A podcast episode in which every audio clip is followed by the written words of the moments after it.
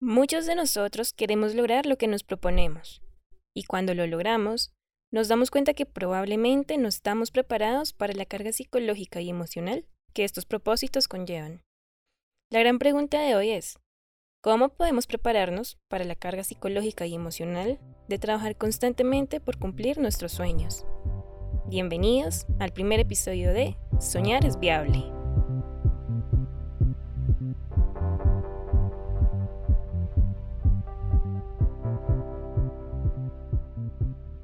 Bienvenida Priscila a nuestro primer episodio de nuestro podcast Soñar es Viable. Estamos muy, muy, muy felices de que nos puedas acompañar y que tengas esa disposición de hablar con nosotros y con todas las personas que escuchan este podcast de la manera en la que tú has logrado trabajar a lo largo de estos años para cumplir poco a poco con todas las cosas que te propones y hacer de tus sueños algo más que un sueño, algo real, algo viable. Entonces, pues nada, antes de empezar, Voy a hablar un poco de cómo conozco a Priscila para que todos sepamos esa historia. Priscila es una chica de México y nos conocimos cuando yo tuve la oportunidad de ganarme una beca, al igual que ella, de terminar el bachillerato internacional en Singapur, en unos colegios que se llaman los Colegios del Mundo Unido. Fue muy chévere, porque llegamos allá todos muy jóvenes, la gran mayoría de personas tienen entre 15 y 17 años, y están en un lugar, digamos, con poca supervisión de parte de los adultos y en el que realmente tú decides qué haces, con quién, cómo vas a vivir tu vida, si vas a pasártela en fiesta, si vas a estudiar todo el tiempo, si vas a mezclar las dos, lo que sea que quieras hacer. Es muy chévere, entonces, porque realmente te dan toda esa libertad que también te permite desarrollar como tu responsabilidad, así como, como dicen en Spider-Man. Así nos conocimos. Y Pris fue para mí esa figura que me ayudó muchísimo a tener más claridad en esos momentos, porque pues era mi primera vez fuera del país. Todo era muy complicado, no hablaba inglés, mucho menos chino o tamil o los otros lenguajes que hablaban en Singapur. Y Pris realmente me, me ayudó muchísimo. Era mi amiga, mi familia, que nunca me dejaba caer, por así decirlo. Estuvo siempre muy presente conmigo en todos los momentos, los fáciles, los difíciles, y casi que fue, pues, no quiero decir mi madre, pero sí fue esta figura maternal que me ayudó y, me ayudó como a, a, tener claridad y a guiarme realmente en todas esas cosas en ese momento de vida. Entonces, pues sí, Priscila es una gran amiga, una hermana, y desde siempre ha tenido las cosas mucho más claras que yo. Y por eso mismo es que está aquí en este podcast, contándonos sobre cómo ella logra soñar y cómo logra hacer realidad esos sueños. Entonces, pues nada, Priscila, muchísimas gracias por aceptar nuestra invitación y bienvenida al podcast. Gracias a ti, Seth, por la invitación. Es un honor recibirla de parte de ti. Tú también eres un gran amigo y familia. Como comentabas, haber ido, haber estado en Singapur sin adultos y sin tu familia también, pues personas que estaban alrededor de ti se volvían familia, no todos, eh, creo que eran contados y tú fuiste uno de ellos que también siempre me apoyó, siempre estuvo ahí y me da muchísimo gusto ver también cómo te has desarrollado y los sueños que, que estás teniendo y que estás viviendo y que estás empezando y pues en lo que te puedo apoyar con mucho gusto. Gracias, Pris. Muchas, muchas gracias. Entonces, primero para contarles a todos ustedes los que escuchan este podcast, yo les di la versión eh, romántica e hiperpersonalizada de quién es Priscila, pero pues nada, cuéntanos tú, Pris, realmente quién eres, qué haces, qué has estudiado, a qué te dedicas, qué te mueve el piso, cuéntanos todo. Yo, como ya comentaba, soy mexicana, tengo 31 años, yo estudié Derechos Humanos y Derecho Internacional y me he dedicado a eso desde que me gradué. Estudié en Holanda, en la Universidad de Utrecht, mi carrera y también una maestría y regresé a México a trabajar en el campo de derechos humanos. Empecé siendo pasante en, algunas organizaciones y después empecé a trabajar para la organización con la que sigo trabajando. Es una organización internacional que trabaja temas de discapacidad Estuve con ellos trabajando en la oficina que tienen en México por cinco años y ahorita desde hace dos años estoy trabajando con ellos, sigo trabajando con ellos los mismos temas, pero desde la oficina en Washington. Mm, espérame, una pregunta. Cuando uno estudia derechos humanos, ¿eso realmente qué significa? O sea, ¿qué está estudiando uno? La verdad es que yo fui muy afortunada porque terminé estudiando en Holanda por otras razones más que por el tema de derechos humanos. y ahorita si quieren les puedo contar un poco sobre eso. Pero Holanda es uno de los países que se considera como una una sede del derecho internacional y de los derechos humanos. Entonces, en Holanda sí es posible tomar como materias muy especializadas en temas de derechos humanos y en temas de derecho internacional, que no es no es posible en otros países. En, muchos otros países es más bien como una especialidad del derecho. Entonces primero estudias derecho y luego puedes estudiar como eh, qué son los derechos humanos. Pero en Holanda sí puedes empezar desde un principio a estudiar derechos humanos y los derechos humanos es estudiar, la base de los derechos humanos es la, Convención Americana de los Derechos Humanos que luego llevó a la Declaración Universal de los Derechos Humanos y básicamente son tratados que se han firmado que, entre países donde se reconocen los derechos fundamentales de las personas. Y los derechos humanos básicamente el fin es garantizar la dignidad de cada ser humano, que es lo mínimo que se necesita para que un ser humano pueda vivir con dignidad y que se pueda respetar su dignidad. Ha ido evolucionando ese concepto mucho. Antes el concepto de dignidad, de, preservar la dignidad, era eh, no detener a una persona arbitrariamente, o sea, sin, sin, que haya hecho nada malo, o no ejecutarla, o permitirle que se reúna. Pero ahora es, estos conceptos han evolucionado más, por ejemplo, a, a incluir otras preguntas como ¿es necesario garantizar el acceso al agua? Eso es un derecho humano. Es necesario, por ejemplo, que haya estándares más específicos para ciertas poblaciones a las que es más posible que se les ataque su dignidad. Por ejemplo, poblaciones indígenas, poblaciones LGBTIQ, también mujeres, niñas, etc. Entonces es un concepto que ha ido evolucionando mucho, pero la pregunta principal era cómo preservar la dignidad de la persona y estudiar derechos humanos es estudiar todo ese cuerpo de leyes, estándares que se han desarrollado en los países a nivel internacional, a nivel regional también, para buscar atender esa pregunta. Fantástico, muy, muy chévere. Gracias por, por la aclaración, de verdad. Para mí no estaba tan claro y creo que para muchas personas que escuchan esto tampoco es tan fácil imaginarse qué significa realmente este tema que estudiaste tan chévere. Pero bueno, pues nada, digamos que una de las razones principales también de este podcast es, cómo establecer de qué manera las personas sueñan cosas y qué hacen, cómo, cómo trabajan para lograr esas cosas que están soñando. Porque sí, uno empieza a soñar cosas de muy chiquito y, y como que siento que tú sí has logrado muchas de esas cosas que te propones, Pris. Y sí, desde, desde que te conozco has querido cambiar el mundo y por lo que veo que haces, pues lo estás haciendo. Entonces, pues nada, queríamos preguntarte, ¿cuáles son esos sueños que estás cumpliendo? ¿Qué sueños quisieras cumplir como en un futuro?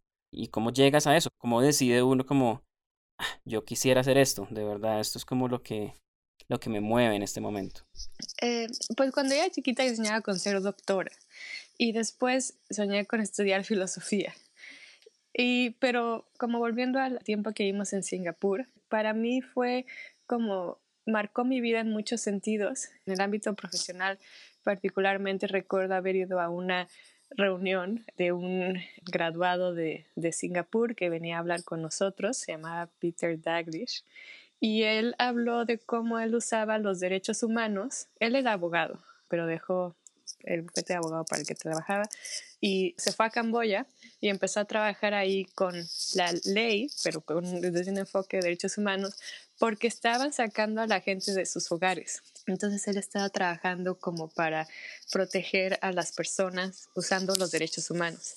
Y me llamó muchísimo la atención y recuerdo también que después tú y yo, bueno, aplicamos para irnos a vivir un año a Kenia para hacer eh, servicio social, un año de servicio social. En Vivimos un año en Kenia. Así es. Toda una experiencia. también que me marcó y seguro también te marcó a ti en muchos aspectos.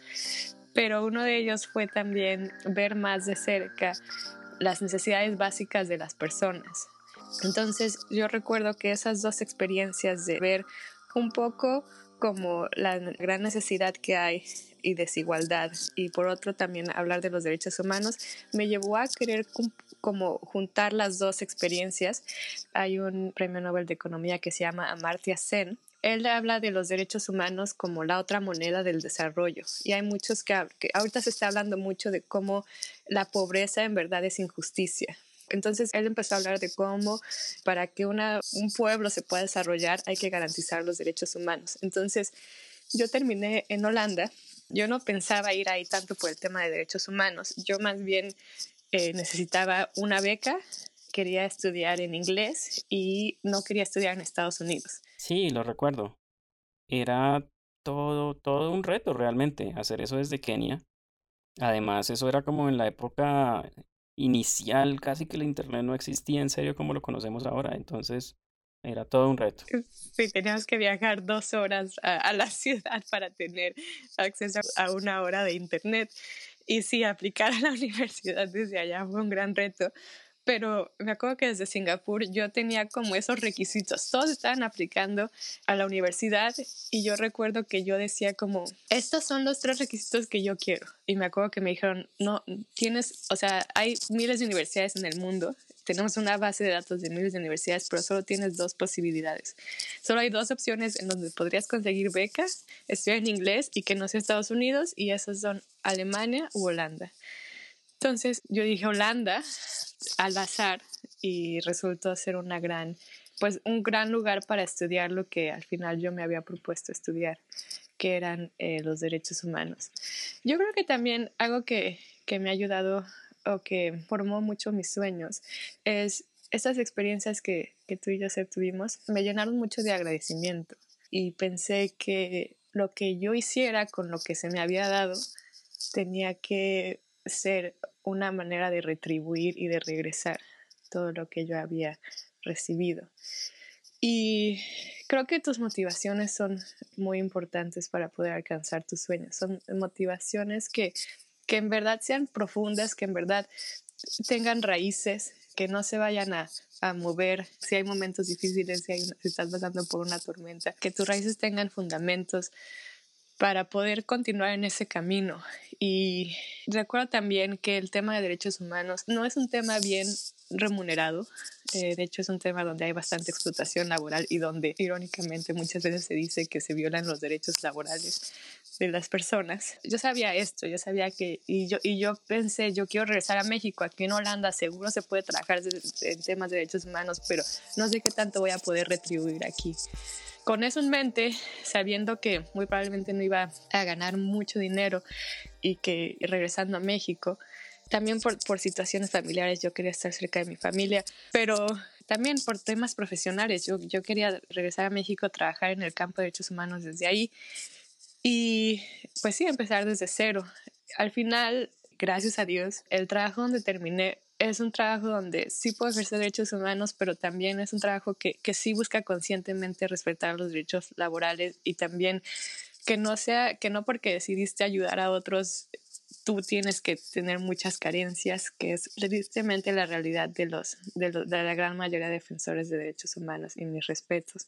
Y soy muy privilegiada por el, por el lugar donde terminé, pero mis motivaciones eran retribuir un poco de lo mucho que se me había dado y también ser realista sobre lo que podía esperar en ese campo. Al final recibí mucho más de lo que, que yo esperaba, pero sí era realista sobre lo que iba a implicar seguir este, este sueño que yo tenía. Y bueno, en, o sea, en temas tal vez eh, financieros, laborales, me ha ido bien, pero hay otros temas sobre los que quizás no fui tan realista o sea, yo había idealizado mucho el mundo de los derechos humanos. Se me hacía, es, es, una causa muy justa, entonces yo creí que iba a ser fácil lograr un cambio, porque al final estamos buscando dignidad, justicia, pero subestimé lo complicado de un sistema, particularmente sistemas que, que han sido corroídos por la corrupción, la impunidad, la violencia, como es mi país, México. Y sobre lo que no fui realista fue sobre la carga emocional que iba a adquirir al dedicarme al tema de derechos humanos. Eso sí fue como al, principio yo recuerdo que eh, los primeros dos años yo, yo empecé a desarrollar muchos problemas del estómago y no podía comer nada ya prácticamente. Luego entendí que era porque estaba cargando emocionalmente con los problemas de las poblaciones con las que trabajaba, que son problemas pues muy graves, son gente que está en instituciones, que es abusada, o sea, entrar a una institución a mí me, me, daba dolor de estómago desde el momento en el que entraba y tenía una sensación de que algo muy malo estaba pasando. Y esa sensación estaba conmigo por tres horas, lo cual era exhausto, o sea, para mí eh, me, me, dejaba exhausta. Y luego también pensar que salía de esa institución y las personas seguían en esa situación y de hecho siguen así, o sea, pasan años y aun cuando tú metas demandas y vayas a la prensa y todo lo que hagas, aún así las personas al final siguen ahí. Entonces tuve que aprender a ejercer el autocuidado, que es también ahorita un gran tema en el tema de, de, los derechos humanos. No dejar que te vuelvas como inmune al sufrimiento, pero también a saberlo manejar y a saberlo liberar, por ejemplo, a través de hacer ejercicio, eh, comer bien y sí cuidarte, eh, buscar desconectarte eh, del trabajo en las tardes y también los fines de semana, pasar tiempo con amigos y así.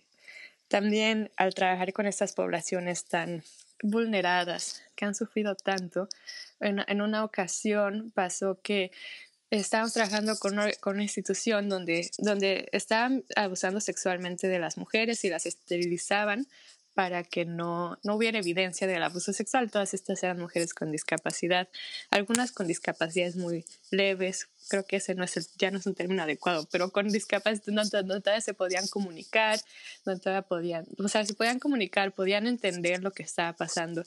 Y entramos, nos dijeron que las estaban abusando, a mí me dijeron, directamente me dijeron, las tienes que sacar ahorita, si no las sacas, mañana que regresemos ya no nos van a volver, ya no nos van a dar este testimonio porque están muy amenazadas. Sí nos hablaban de todo lo, de todo lo, de cómo las habían amenazado, pero me dijeron y tú tienes que encontrarles dónde quedarse. Y en México hay, sí hay refugios para mujeres que son víctimas de violencia, pero no hay, no hay refugios para mujeres con discapacidad que son víctimas de violencia. Y ahí fue, eh, pues, encontrar, había un refugio que dijo, bueno, yo tengo una casa donde las puedes llevar, pero tú te encargas de poner el personal y de poner todo. Y en ese momento, pues, era una decisión muy difícil porque yo dije, no tengo las herramientas para hacer esto, pero también no puedo dejarlas ahí.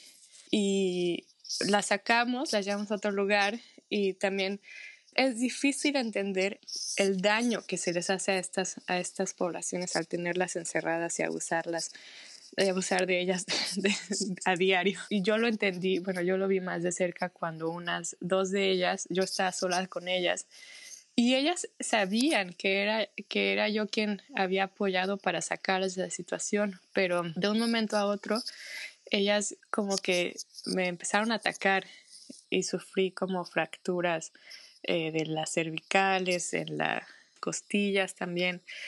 Y bueno, eso fueron las heridas físicas. Luego también entendí después de que estaba como también viviendo el estrés postraumático, que estaba sufriendo de estrés postraumático. Espera, espérame, Pris, un momento. Ya me confundí un poco. ¿Cómo así? ¿Cómo así que te rompieron las costillas? ¿Cómo?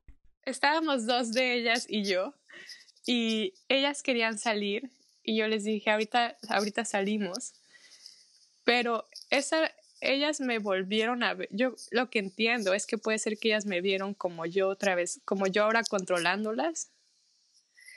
Y eso las, les enojó muchísimo. Y ellas me empezaron a atacar. Yo creo que aquí el tema es que ellas, yo pienso que en la institución, si a ellas les decían que no a todo y las abusaban, entonces su reacción era intentar agredir físicamente pero por los testimonios que leí, entonces las amarraban y les pegaban.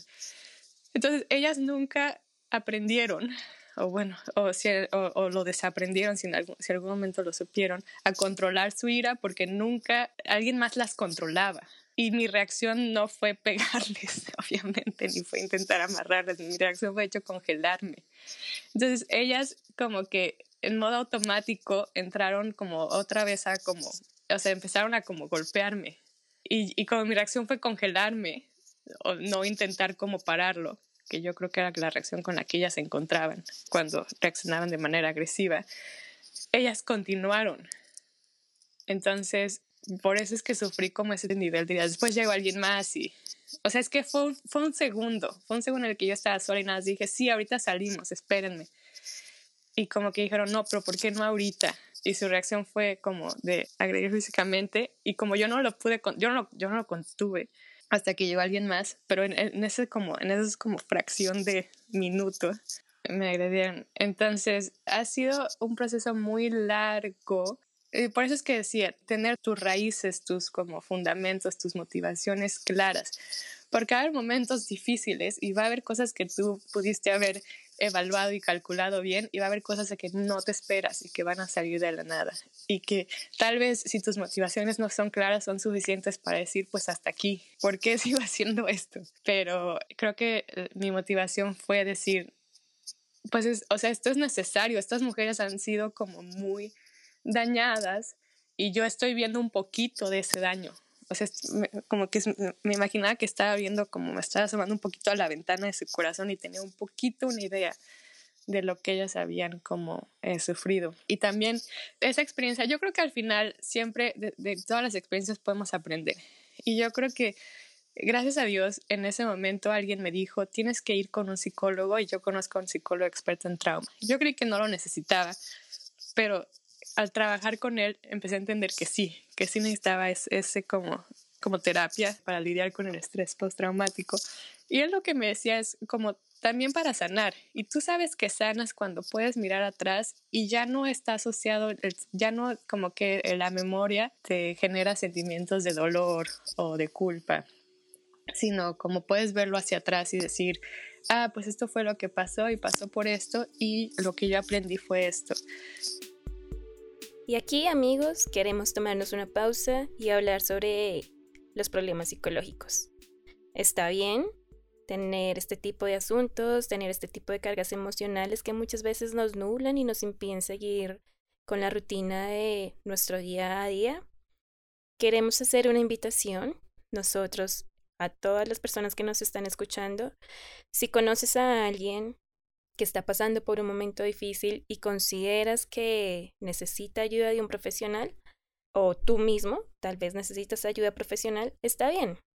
Díselo a esa persona, aceptemos este tipo de consejos y rompamos un poco este tabú. Esa es nuestra invitación el día de hoy, a buscar ayuda de un profesional cuando sentimos que solos, por nuestra propia voluntad, no tenemos el conocimiento ni la fuerza suficiente para salir de estos problemas que nos agobian y nos producen tanta carga emocional y psicológica. Imaginémonos si Priscila no se hubiera tomado en serio el consejo de esta persona, tal vez el desenlace de la historia no sería el mismo. Entonces, aceptar este tipo de ayudas es muy beneficioso para la salud y nos hace mucho bien. Rompamos el tabú, busquemos ayuda y vivamos felices. Entre todos nos podemos ayudar a cumplir nuestros sueños de eso yo creo que aprendí mucho, pero también una de las cosas que aprendí es esa, es como, bueno, estas mujeres están siendo dañadas y yo, y yo por eso estoy trabajando, para que la vez que siento, con ellas aprendí que tal vez a veces el daño es irreversible, espero que no. Pero entonces los esfuerzos ahorita están a sí buscar que las personas que están siendo abusadas ya no sean abusadas, pero también buscar que ya nadie lo vuelvan a poner en esa situación. Entonces buscar que mujeres, que niños ya no terminen en, en, situación de institucionalización, porque solo la manera en la que funcionan las instituciones las hacen, eh, o sea, totalitarias, cerradas, eh, donde hay poder, personas con poder sobre otras, poder absoluto, como que generan muchas situaciones en las que se da el abuso. Entonces, por eso es que con mi organización justo lo que trabajamos es para evitar esa, esa institucionalización. Entonces, si acaso lo que a mí me ayudó eso es a reforzar como las razones por, la que, por las que yo hago lo que hago. Y bueno, sí también otra vez a entender la importancia del autocuidado. Cuando estás persiguiendo un sueño, te estás a ti poniendo en una situación vulnerable, sea, ya sea porque tal vez porque vas a encontrar dificultades en el camino, porque vas a creer que ya no lo lograste antes de que tal vez si, lo, si siguieras lo hubieras logrado. Entonces, esa parte de, de seguir, ¿no? Decir, bueno, estas situaciones son obstáculos que he enfrentado, pero esto es lo que yo he decidido y esto es lo que quiero seguir haciendo y continuar. O sea, en temas como profesionales es importante sí seguir y en temas personales es importante cuidarte, es importante entender que va a haber momentos difíciles, es importante como tomar a veces como un descanso y decir, ahorita necesito como tiempo para mí. Gracias a Dios, pues yo he podido como decir, me voy de vacaciones. No, sé que no todos los defensores de derechos humanos y en general no todos tienen ese privilegio, pero yo puedo decir, me voy de vacaciones, me desconecto, me olvido. O sea, también es, es mucho un proceso de introspección. ¿Qué, ¿Cuál es mi sueño? ¿Por qué lo quiero? ¿Y qué es lo que yo necesito para estar bien mientras persigo ese sueño? ¿Cómo me cuido? ¿Cómo me protejo? ¿Cómo me mantengo sana, fuerte para poder seguir. Muy lindo, Pris. Wow. Wow, wow, de verdad. Creo que yo y todos nosotros, todos los que escuchemos este podcast, vamos a sacar muchísimos aprendizajes muy valiosos. Realmente pues yo, yo no tenía ni idea de nada de esto que me estás contando, se me hace muy, muy pesado, pero también creo que si alguien podría hacerlo, eres tú, realmente eres, desde siempre has sido muy valiente y muy fuerte. Y nada, es una labor muy bonita también. No sé, estoy un poco como en blanco porque es muy impresionante lo que me estás contando. Supongo que este es uno de los episodios porque supongo que han ocurrido miles que han sido también muy complejos. Y pues nada, yo quería también preguntarte si de pronto tú tienes alguna rutina, algún hábito, alguna manera en la que tú trabajas también, como para seguir adelante en estos momentos tan adversos. Puede ser algo muy complejo y lo que tú decías de tener claridad y saber por qué lo estás haciendo y cuidarte y todo esto, pero pues es, digamos que ese tipo de cosas las decimos mucho, que uno debe cuidarse a sí mismo y tener como en cuenta también que la salud no es únicamente lo físico, sino también lo psicológico y lo mental, pero eso realmente qué es? ¿Y qué es en términos de los sueños y los propósitos que uno quiere también lograr? O sea, es, levantarse más temprano, es trabajar más. ¿Cómo se traduce eso de que quiero lograr lo que... Sí, quiero lograr algo y realmente lo estoy logrando? ¿Cuáles son esos hábitos, esos detalles para ti? ¿Cómo lo haces tú en serio? ¿No? Porque pues esa, esa es la pregunta que todos tenemos. Es fácil escribir en un papel un propósito o, que termina el año y que uno tiene 10 propósitos para el año que viene, pero cumplirlos es lo complicado. Todos queremos ser exitosos de alguna manera, ¿no? Pero realmente es difícil y yo creo que alguna de las cosas que los diferencia a estas personas que son exitosas o, que están logrando sus sueños, por así decirlo, de los que no, es no tanto como escriben sus sueños o como plantean sus propósitos, sino sus acciones día a día. Entonces, pues nada, yo quería preguntarte tú específicamente qué haces para trabajar por tus sueños. Sí, yo creo que es una muy buena pregunta.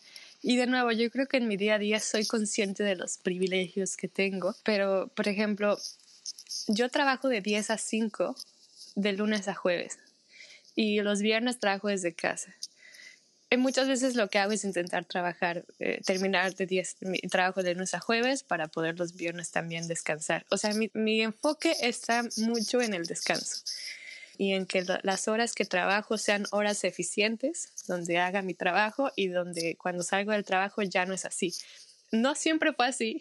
Muchas, al principio trabajé mucho y trabajé mucho los fines de semana, pero siento que ahorita ya llegué a un punto en mi carrera en el que digo como necesito enfocarme en mí y necesito también entender el impacto y la carga emocional que esto tiene y eso para mí se traduce en descanso y en, y en como actividades para poder como sacar el estrés. Entonces, por ejemplo, en la mañana salgo a caminar como 40 minutos, busco comer bien, comer eh, balanceado eh, después ya eh, voy a, mi trabajo, estoy ahí hasta las 5, salgo del trabajo, regreso, pues busco hacer cocinar, ver algo en la tele, pasar tiempo con las personas que, que amo, es para mí muy importante y los fines de semana sí buscar trabajar, buscar salir buscar cosas que, me vayan a desconectar del trabajo. Y bueno, la verdad es que también siempre termino involucrándome en cosas como de servicio, pero tal vez ya que me permiten ver más directamente el impacto de lo que hago, a diferencia de mi trabajo.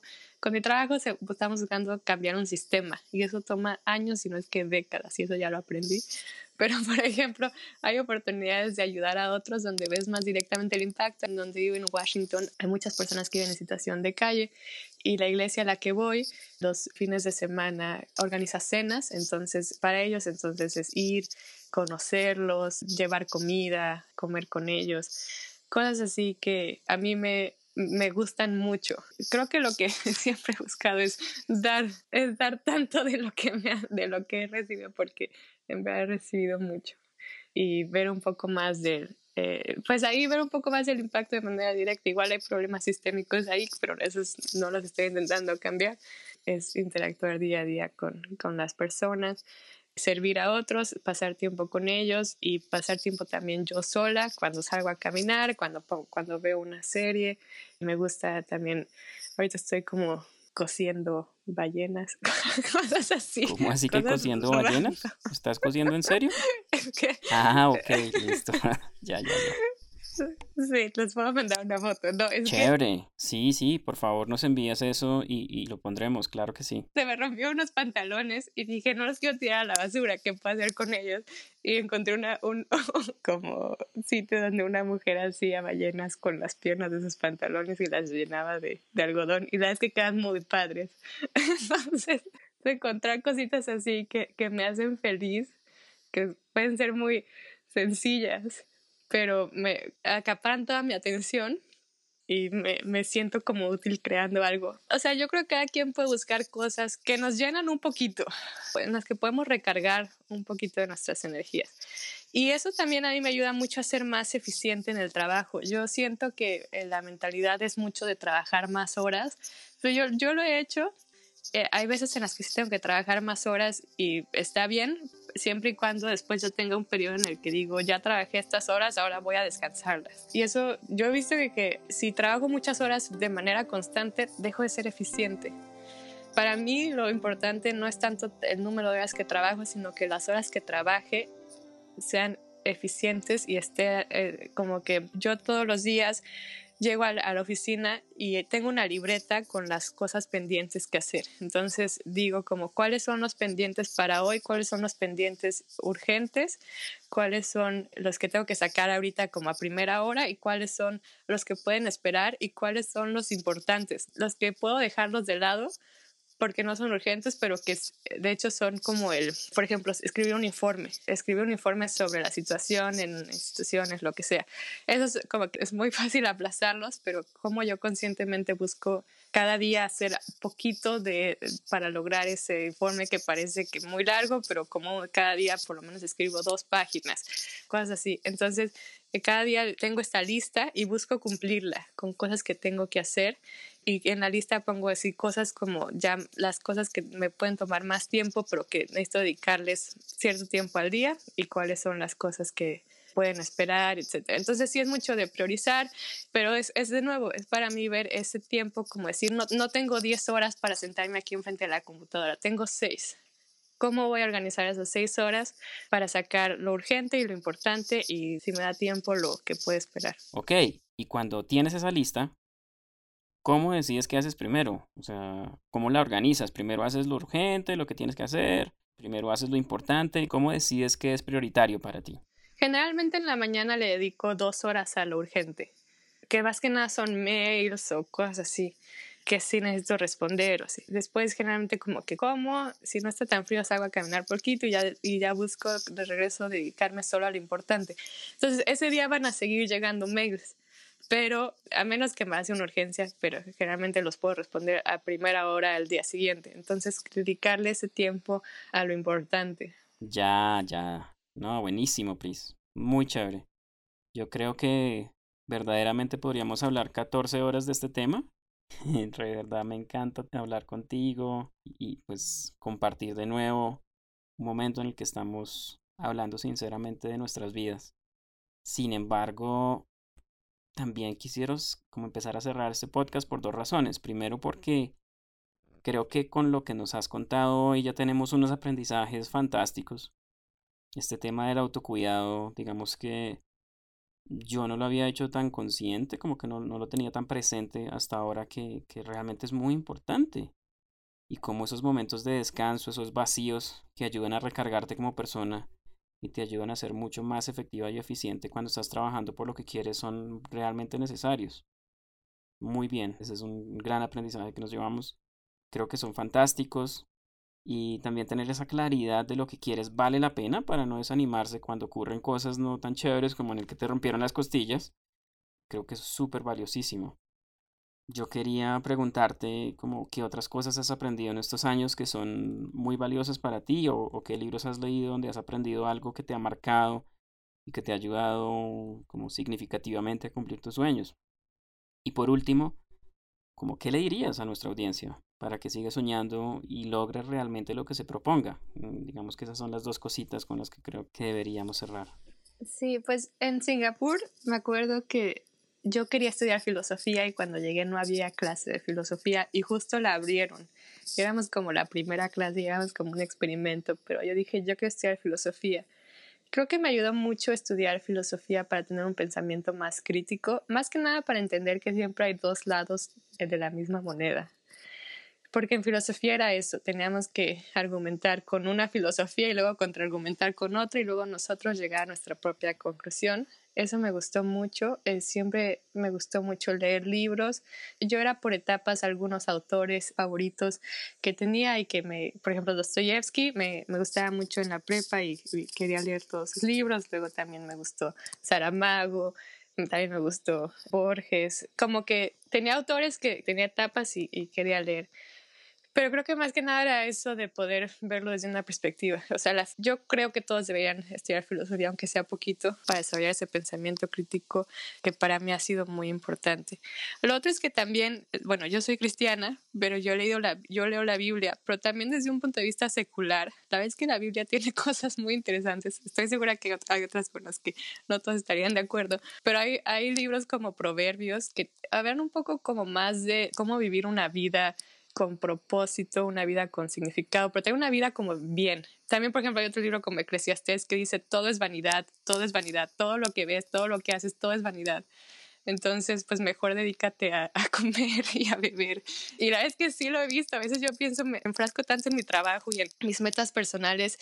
Pero a veces también digo, todo eso al final va a desaparecer. O sea, al final lo importante son las relaciones que yo pude construir, el impacto que pude tener y eso pues para ahorita, ahorita puedo disfrutar de mi familia, de lo que, de las relaciones que tengo, etc. Entonces son esos libros los que para mí han impactado más mi vida. No, buenísimo, fantástico, fantástico. Imagínate que, que las personas que estén escuchando este podcast están empezando sus propios proyectos o quieran hacer una empresa o estén empezando la universidad y como que están en ese momento en que quieren ponerse metas y construir sus sueños. ¿Algo más que tú les dirías, además de estudiar filosofía, que realmente es muy sabio y por favor todo el mundo debería hacerlo? De verdad, esto es muy bueno. Yo también estudié filosofía en la universidad, pero pues bueno, ese es otro cuento y me cambió la vida. ¿Algo más que se te ocurra para, para dejarles como mensaje o enseñanza? Pues mis respetos. Yo creo que tener un sueño es muy valiente y querer y luchar por, por lograrlo es todavía más valiente. Te admiro mucho a ti, Seba, Isa, por este sueño que están teniendo. Yo lo veo, por ejemplo, con mi esposo. Él tiene un sueño y es como lo que sería un emprendedor. Y la verdad es que yo creo que ustedes son mucho más valientes de lo que yo soy, porque es empezar desde cero y es difícil. Y yo creo que tal vez los primeros dos o tres años no veas lo que tú querías o lo que tú estabas esperando. Tal vez sí, si es el caso, muchísimas felicidades. Si no es así, es completamente normal. Acuérdate de, por qué lo estás haciendo, del sueño que tuviste y síguelo intentando y sigue fallando y síguelo intentando. Y desde acá va a haber personas que, que les van a echar muchas porras y que admiran mucho esa valentía y esa creatividad que tienen. Ay, muchas gracias, Pris. De verdad, muchísimas, muchísimas gracias por tu tiempo y por participar de este podcast. Creo que nos gustaría en un futuro volver a invitarte para que hablemos de nuevo y nos sigas contando todas estas cosas fantásticas que tú haces. ¿Te parecería chévere? Sí, me encantaría, claro que sí. Muchas gracias a todos los que estamos acá escuchando este podcast. De veras que esperamos que se hayan llevado muchos aprendizajes y que, no sé, podamos incorporar, por lo menos por mi parte y por la de Isabel, con el equipo de este podcast. Creo que este tipo de, de conceptos los vamos a tener súper en cuenta para nuestro desarrollo y para cumplir nuestros propósitos. Muchas gracias Priscila, de verdad, por tu tiempo. Fantástica entrevista, súper auténtica. Sentimos que aprendimos un montón. No, no, no. Gracias. Y nada, pues ya para cerrar, invitarlos a todos a que nos escuchen en nuestro siguiente episodio. Muchas gracias por escucharnos. Nos vemos en el próximo episodio y recuerden que soñar es muy importante. Nunca dejen de hacerlo. Un abrazo.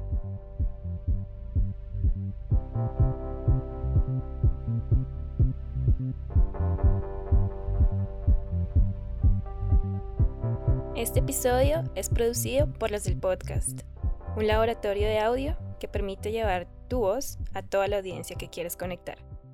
Para mayor información entra a www.losdelpodcast.com.